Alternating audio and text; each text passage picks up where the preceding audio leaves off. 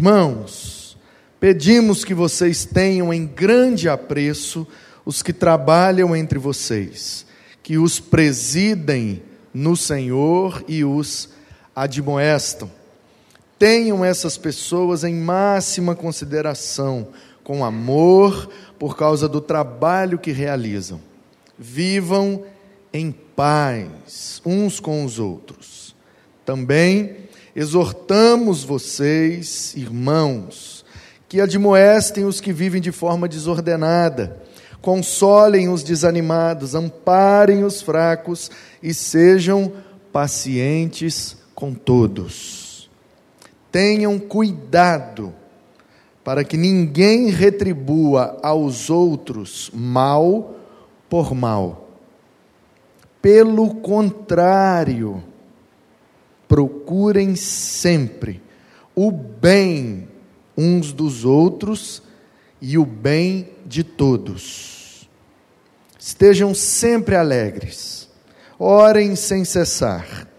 Em tudo, deem graças, porque esta é a vontade de Deus para vocês em Cristo Jesus.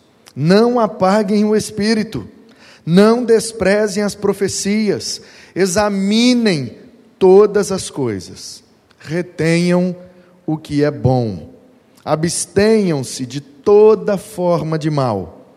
O mesmo Deus da paz os santifique em tudo, e que o espírito, a alma e o corpo de vocês sejam conservados íntegros e irrepreensíveis na vinda de nosso Senhor Jesus Cristo. Fiel é aquele que os chama, o qual também o fará. Irmãos, orem também por nós. Saúdem todos os irmãos com um beijo santo. Peço com insistência, em nome do Senhor, que essa carta seja lida para todos os irmãos. A graça de nosso Senhor Jesus Cristo esteja com vocês. Amém. Começamos a série, obrigado Olavo, com os versículos 12 e 13, onde nós percebemos e aprendemos que devemos tratar com muito carinho, com muito amor, com muito respeito e da melhor maneira possível os que nos lideram na igreja e os que trabalham juntamente conosco na igreja. Portanto, todos os que participam da obra de Deus, principalmente os que lideram, precisam ser tratados da melhor maneira possível.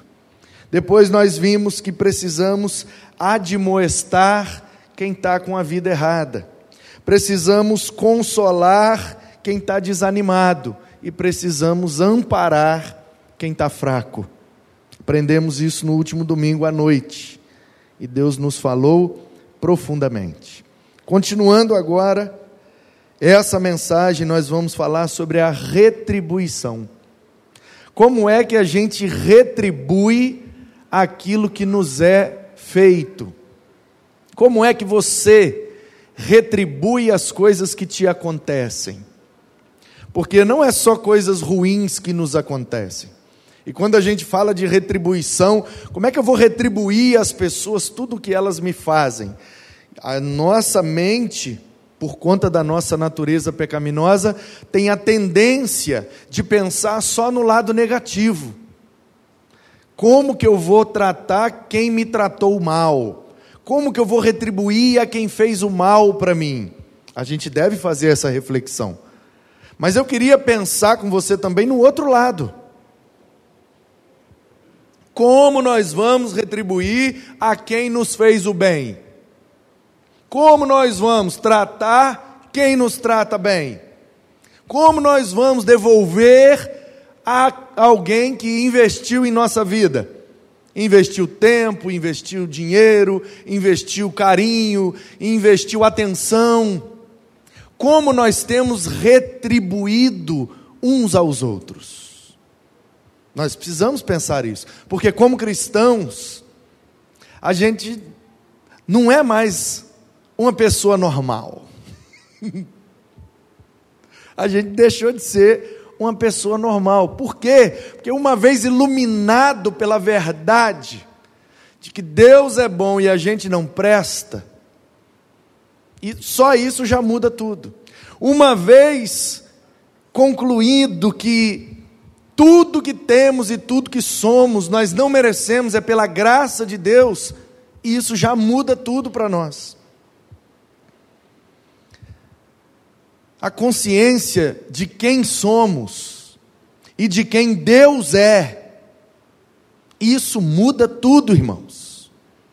Uma coisa é vivermos a vida sem termos noção da espiritualidade, das verdades espirituais e eternas. Vivermos sem saber da lei da semeadura Aí a gente vive, como Paulo disse a alguns, de maneira desordenada. E em outras cartas, em outros momentos, Paulo exorta a igreja dizendo: Olha, quando vocês eram incrédulos, viviam daquela maneira, mas agora não são mais, então agora não pode mais viver daquela maneira. Então, assim, quando eu digo que nós não somos normais, eu não estou dizendo que a gente é melhor ou pior mas a gente precisa ser diferente. E a pergunta é: como faremos diferente se a nossa natureza pecaminosa puxa o tempo inteiro a gente pagar na mesma moeda? Às vezes pior. Já falei aqui, vou repetir uma compreensão que eu tive há pouco tempo atrás acerca da lei de Moisés, quando fala olho por olho, dente por dente. Eu sempre olhei essa expressão com maus olhos. E a Bíblia diz: se seus olhos forem bons, tudo será bom. Agora, se os seus olhos forem maus, nada presta. Então a gente precisa aprender a olhar a coisa com bons olhos. Porque tudo que a gente olha com bons olhos, a gente consegue ver o lado bom de tudo. E tudo tem um lado bom. Já disse, vou repetir, até o diabo. Se você olhar para ele com bons olhos, você consegue aprender alguma coisa com ele. Misericórdia, pastor. O que, que eu vou aprender com o diabo? Ele sabe que é derrotado e continua persistindo. A gente sabe que é vencedor e está desistindo. Não é? Então veja bem. Quando eu olhava para essa lei, olho por olho, dente por dente, porque a orientação de Paulo aqui é exatamente para aumentar a nossa compreensão a respeito disso. Então, se a pessoa me tratou de um jeito, eu vou retribuir do mesmo jeito. Olho por olho, dente por dente. Aí, com a compreensão do Evangelho, não, eu vou imitar a Jesus. Se me bater de um lado, eu vou dar o outro para bater. Porque se bater do lado de cá, eu fico desequilibrado. Aí, quando bate do outro, eu volto ao normal. Então, deixa bater logo dos dois para ficar bom. Aí a gente olha para Jesus e começa a aprender que existem maneiras diferentes a reagir ao mesmo problema. Então eu sempre olhava, olho por olho, dente por dente, misericórdia, isso é lei de Moisés, e tá, tá, tá, e eu não conseguia, como muitos, ver nessa orientação a graça de Deus. E já tem um bom tempo que eu concluí a graça de Deus está presente desde a criação de todas as coisas. Quando a Bíblia diz, no princípio criou Deus os céus e a terra, ali já tem graça. Por quê? Porque Ele criou para nós morarmos, nós que iríamos nos rebelar contra Ele. E ainda assim Ele criou, mesmo sem a gente merecer. Então, se Ele criou, já é graça. Alguém aqui pagou algum preço para vir a este mundo? Então é graça. Então, queridos, eu já tinha compreendido isso. Eu vou pegar as lentes da graça para ler a Bíblia toda. Já há um bom tempo eu não faço distinção de lei e graça, antigo e novo. Não, para mim é palavra de Deus tudo, lendo pela ótica da graça e pela compreensão do Evangelho. Vamos ler. E aí eu estava lendo pelas lentes da graça, mas quando eu chegava nesse dente por dente, olho por olho, como é que aqui tem graça de Deus? Se é para retribuir do mesmo jeito, então. Falei, gente, como é que pode? E aí eu pelejei com isso por anos, anos e anos. Batendo nessa lei. Não é olho por olho, dente por dente, não é assim, está errado, está errado. Até que um dia eu falei, mas gente, mas isso aqui foi uma, uma orientação de Deus para o povo. Como é que Deus faz um negócio que está errado e eu casquetei com aquilo ali, gente? E quando eu encasqueto com o negócio, quando eu cismo com um negócio, é só eu cismar. Igual. Uma vez nós estávamos jantando lá em casa, e nós estávamos falando ah, que a gente precisa fazer uma dieta, olha como é que nós estamos jantando, igual uns boi comendo pra caramba, daqui a pouco nós vamos dormir, está todo mundo engordando, e nós estamos tal e tal. E aí a gente assim conversando e tal, tal, tal, eu virei e falei assim, não, mas eu estou de boa, que a hora que eu cismar eu emagreço rapidinho. O manuzinho olhou e falou, então cisma então, cisma que eu quero ver.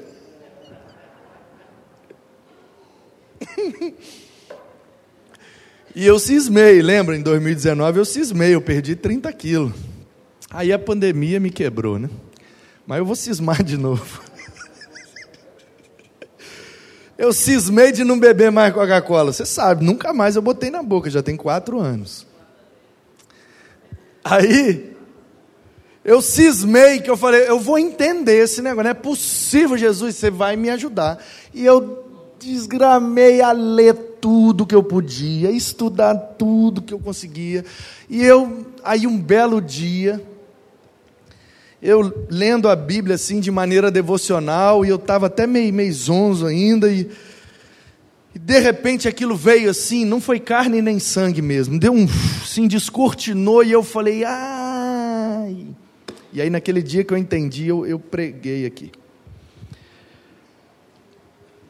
Então vejam bem,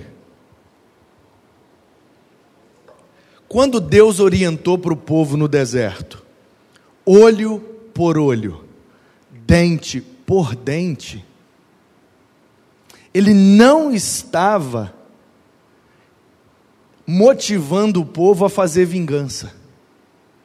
Ele estava limitando a reação do povo. Quando eu entendi isso, e quando eu entendo um negócio, eu fico doido. O dia que você vê eu entendendo um negócio da Bíblia, você vai ver.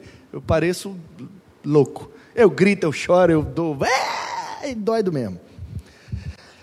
Olha só. Vem cá, Heitor, faz favor. Vem cá, Olavo. Fica aqui de frente para cá, você fica aqui de frente para cá. Só pode até essa caixa ali, porque senão não sai lá na câmera. Tá todo mundo vendo os dois aí? Sim? Deixa eu ajudar. Veja bem. Olavo, dá um pisão no pé do Heitor. Ai, meu Jordan. Heitor, você está com tênis novinho, do Jordan, lindo. Não, você eu não chamei.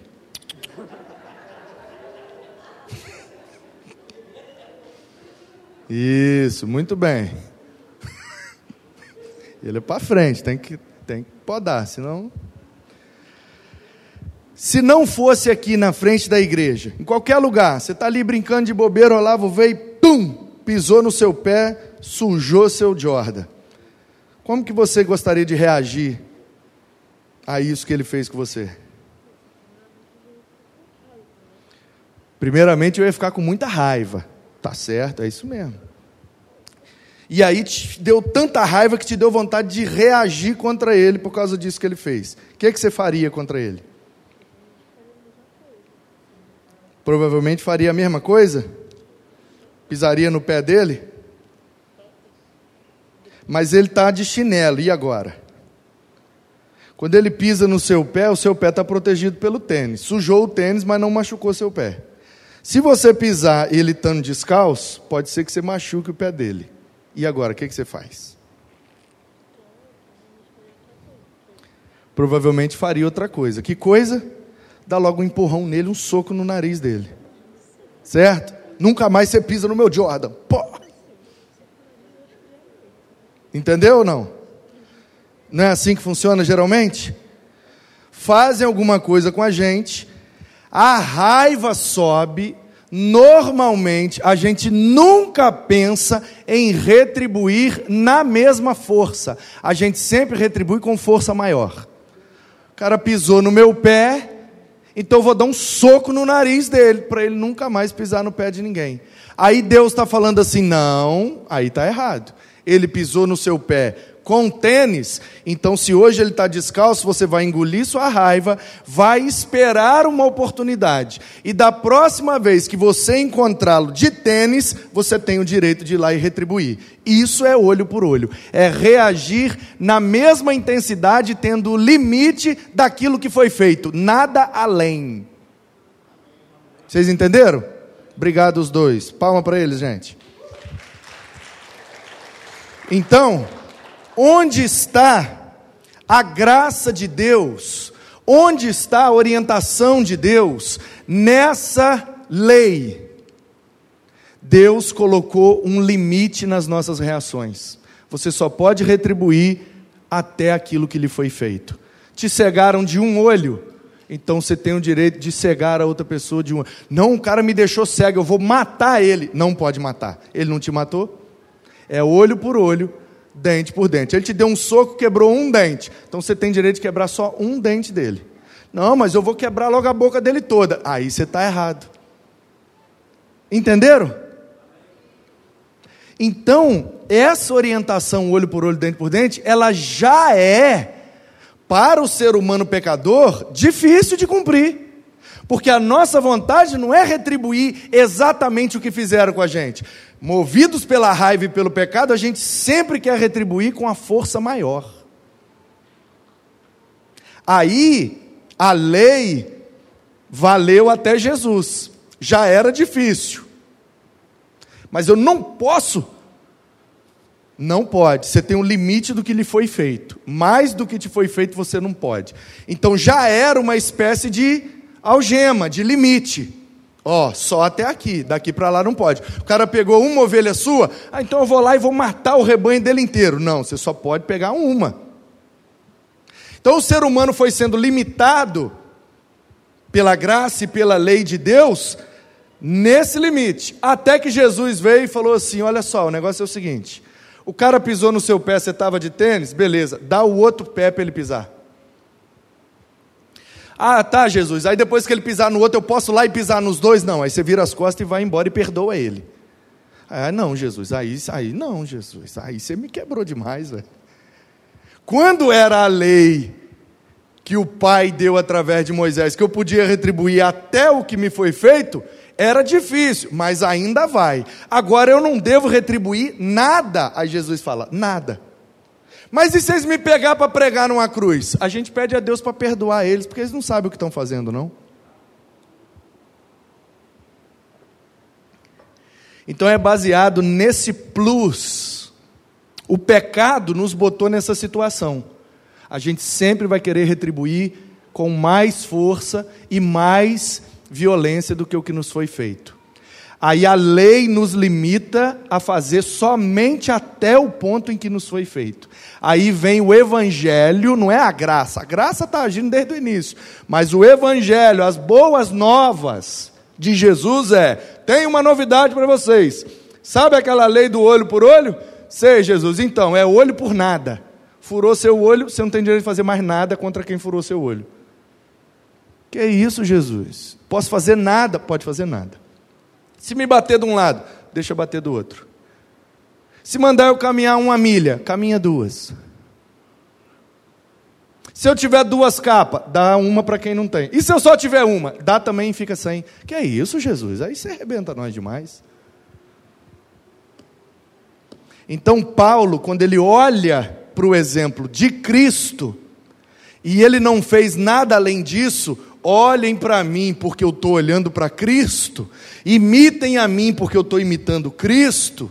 Então, ele olhando para a boa novidade que Jesus nos trouxe, ele diz: gente, cuidado, porque de vez em quando, na dinâmica da igreja, a gente se esbarra, e ao se esbarrar, a gente se machuca, e ao se machucar, a gente sente dor. E ao sentir dor, o pecado pode tomar conta do nosso coração e a gente querer fazer vingança e retribuir o mal com o mal.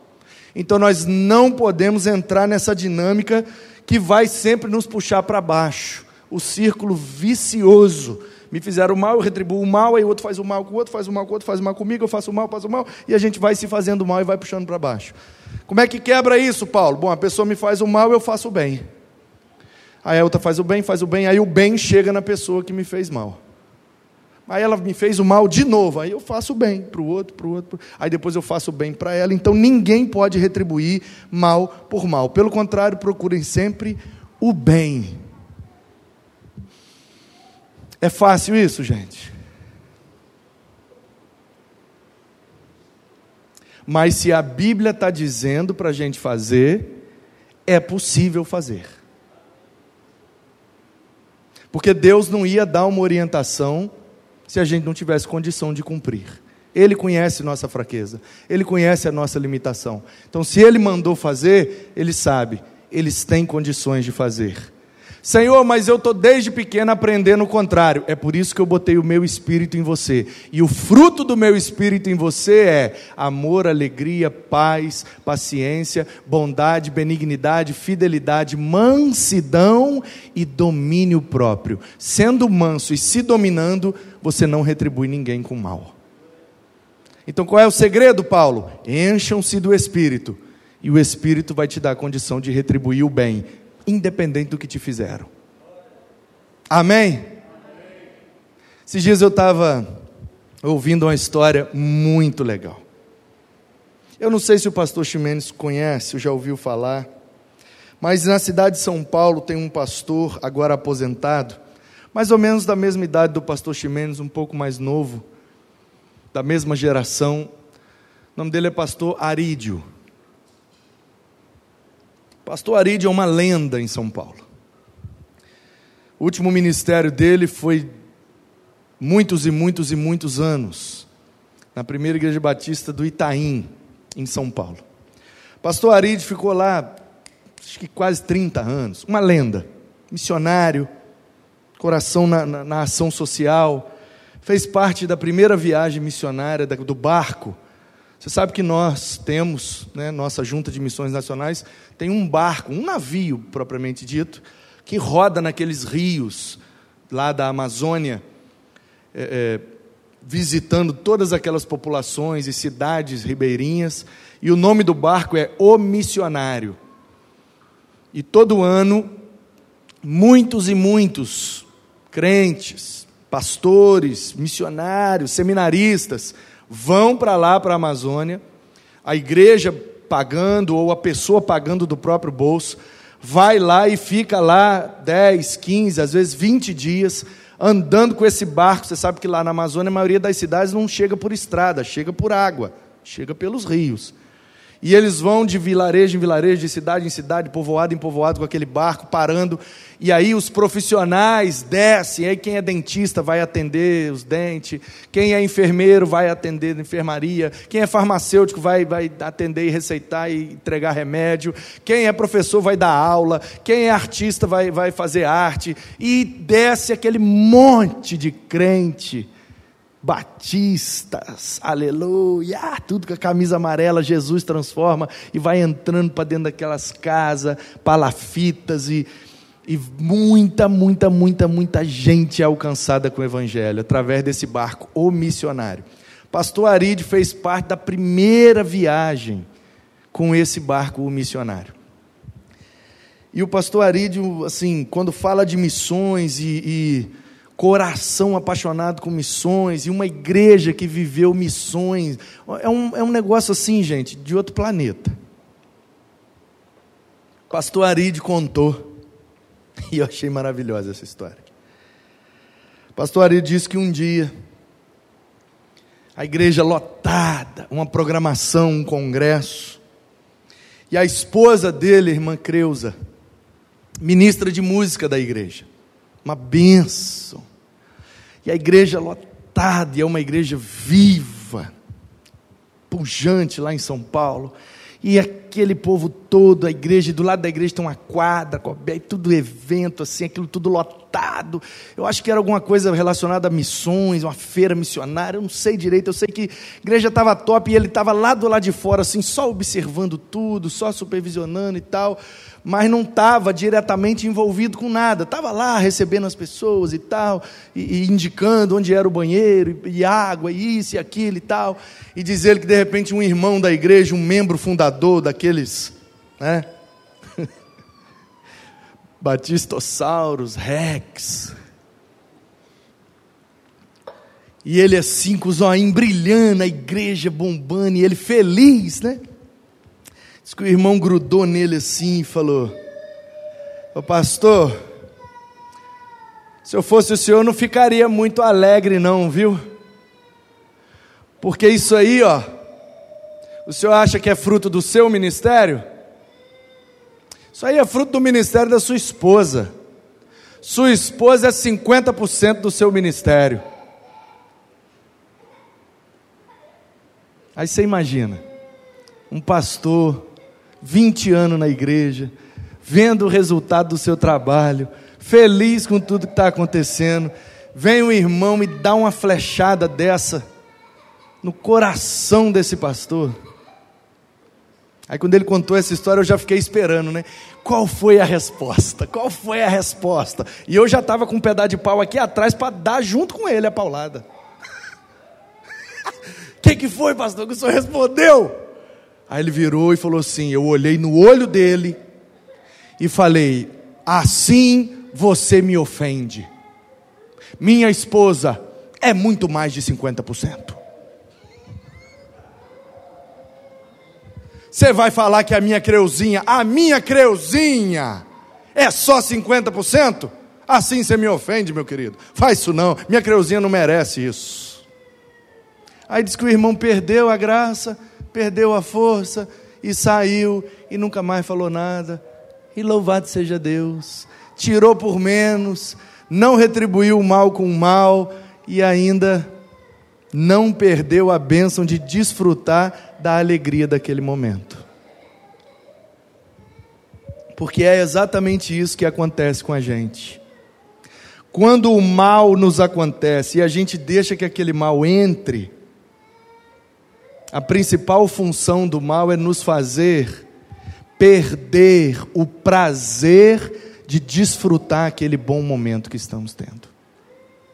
Às vezes a gente está tão alegre, numa situação muito boa, e está né, vivendo uma experiência maravilhosa, e um enviado de Satanás vem e dá aquela palavra horrível, infeliz, e aí a gente. É igual estar tá comendo uma comida gostosa e de repente você mastiga uma pedra. Hum.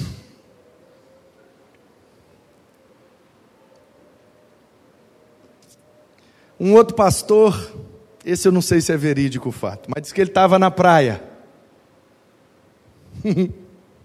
Igual eu estava ontem com a juventude lá na praia. E disse que ele estava lá na praia, de férias, tranquilo, descansando com a família, um período, um ano muito cansativo, e ele lá descansando, tal. Levantou, foi na água, molhou o pé, molhou a nuca. Quando ele está voltando, vem um irmão lá, ô pastor, você é aqui? Aí ele, opa, pois não. E aí, tudo bem? Uai, pastor, uma hora dessa, o senhor aqui na praia? Falei, é, irmão, eu estou de férias. Ele falou, é, pastor. Mas eu acho que você tem que rever seu conceito, viu? Porque o diabo não tira férias, não. Aí o pastor olhou para o cara e falou: É, eu estou percebendo. Estou vendo mesmo que ele não está de férias mesmo, não. Está aqui, usando sua vida para me atazanar.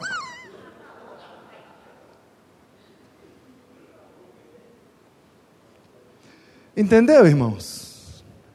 Sempre vai haver um jeito da gente sair pela tangente, sem retribuir o mal e sem deixar que o mal que veio na nossa direção não entre na gente. Se a Bíblia diz que tem como, tem como. O que, que a gente precisa fazer? Nos encher do Espírito, para que Ele, a Bíblia diz que Ele nos fará lembrar e colocará as palavras na nossa boca, toda vez que a gente precisar. Portanto, nessas situações, a minha oração é que Deus não deixe faltar palavras bondosas, criativas e que vão me tirar da situação maldosa sem deixar que o mal pegue em mim e azede o meu coração. Tem jeito. E nós vamos procurar o jeito de fazer, de viver essa orientação para pular nessa bênção. E a bênção é nenhum mal entrará no nosso coração para tirar a nossa alegria de viver na presença de Deus. Que isso se torne uma realidade na sua vida. E que de hoje em diante, toda vez que você receber um mal, que você, em questão de milésimos de segundo, pergunte: Espírito Santo, como é que eu saio disso sem que esse mal entre no meu coração? E se você não tiver nada bom para falar, para sair pela tangente, não fale nada. Agradeça e vá embora. Amém? Não vamos retribuir. Só vamos fazer o bem. Ainda que a gente queira fazer o mal, porque nós somos pecadores. Mas o Espírito em nós vai nos dar poder para matar as obras da carne e viver pelo fruto do Espírito.